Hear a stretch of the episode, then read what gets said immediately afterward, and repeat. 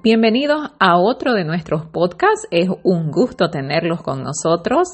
Y este podcast es siempre relacionado a inclusión, diversidad y discapacidad.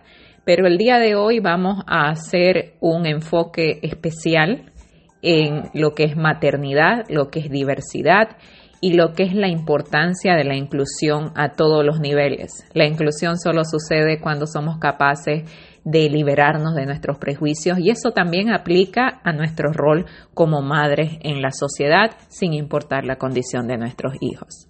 Así que el artículo del día de hoy, que ya está publicado en elianatardío.com, es Madre. ¿Cuándo fue la última vez que pensaste en ti misma, como individuo, como persona? ¿Cuándo fue la última vez que te dedicaste tiempo, que te dedicaste dinero y que te dedicaste la magia y la alegría de recordar que sobre todas las cosas eres un individuo único. Y se acerca el fin de año, otro más. Sin embargo, este tiene algo muy especial y es que le damos la despedida a una década y nos preparamos para una nueva. Estamos hablando del 2020, señores y señoras, así que imagínense, surreal creer que ya estamos en el 2020. Y el tiempo vuela, pero los prejuicios siguen estancando a nuestra sociedad. Y eso aplica cuando hablamos de maternidad, porque en la maternidad está el que empuja a las madres a convertirse en santas, en seres humanos sin límites que necesitan perder su identidad para convertirse en buenas madres. Porque arraigados a los prejuicios y lamentablemente a lo que muchos llaman valores, entre paréntesis, Muchas madres tienen que renunciar a sí mismas y tienen que dedicarse alma, vida y corazón a nada más que cuidar de otros y olvidarse de cuidarse de sí misma. Y ahí hagamos énfasis. No tiene nada de malo que amemos a nuestros hijos con toda nuestra alma, si estamos pues casados, si estamos comprometidos a nuestra pareja, pero sobre todas las cosas tenemos que amarnos a nosotras mismas primero y sobre todo lo demás, porque si no nos amamos a nosotras mismas, si no tenemos amor para nosotras, nunca vamos a tener amor para los demás. Entonces de eso estamos hablando el día de hoy, de la falta de balance emocional que no solo esclaviza a la mujer, sino que además la hace sentirse culpable de pensar en sí misma y de compartir los roles en el hogar. De ahí parte la pregunta que inicia este artículo, que es por supuesto, Madre, ¿cuándo fue la última vez que pensaste en ti misma?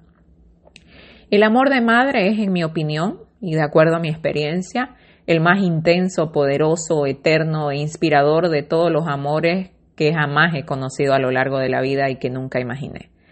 Ningún otro rol en mi vida supera mi amor de madre.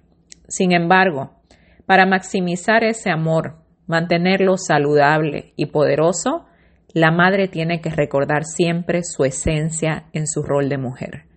La madre tiene que cuidarse a sí misma para poder cuidar de los que ama.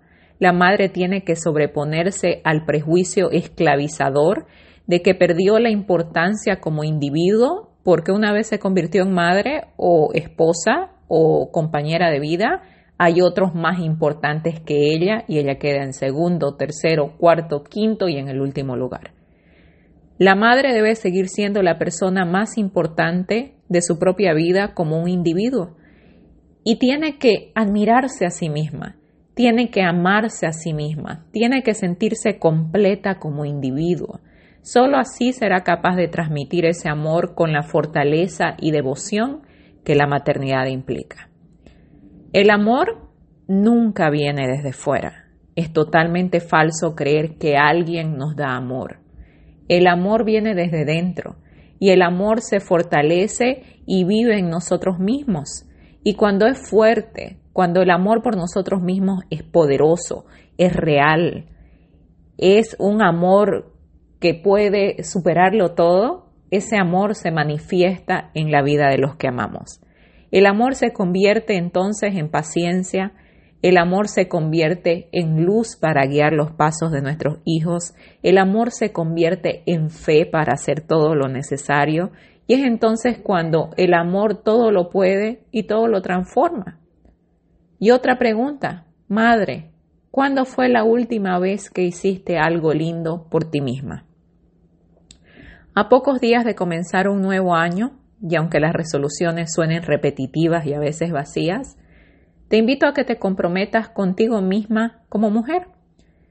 Cierra los ojos, ciérralos ahora y piensa en algo que quieres hacer por ti que te convertirá en una mejor versión de ti misma.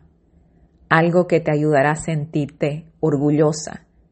Una asignatura pendiente, un sueño pendiente. Algo lindo y maravilloso para ti este 2020. Algo que como consecuencia te hará una mejor persona para los que amas. Pon en el calendario tiempo para ti y para tus sueños. Celébrate como individuo. Disfruta tiempo contigo misma. Porque solo cuando te amas, cuando te aceptas y cuando estás orgullosa de ti misma, puedes dedicarle tiempo al espejo para regalarle una sonrisa. Deja de mentirte diciéndote a ti misma que no hay tiempo, que no hay dinero, que el tiempo no alcanza, que no eres importante, que tienes que hacer algo más por alguien más. Siempre hay tiempo. Lo que nos falta es amor propio para dedicarnos ese tiempo a nosotros mismas.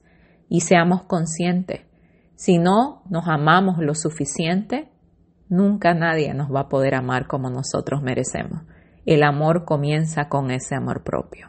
Así que con esto les deseo felices fiestas, un año nuevo maravilloso, donde realmente puedan cumplir una nueva meta en sus vidas, porque el crecimiento es lo que nos mantiene vivos, lo que nos mantiene inspirados y lo que nos mantiene motivados a seguir, a creer.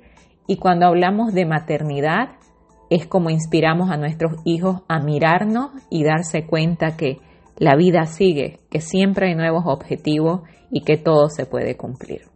Soy Eliana Tardío de elianatardío.com y me encuentran en Eliana Tardío H en Facebook, Eliana Tardío en Instagram y en Twitter y elianatardío.com es mi blog. Que tengan un maravilloso fin de año, felices fiestas y cuídense mucho.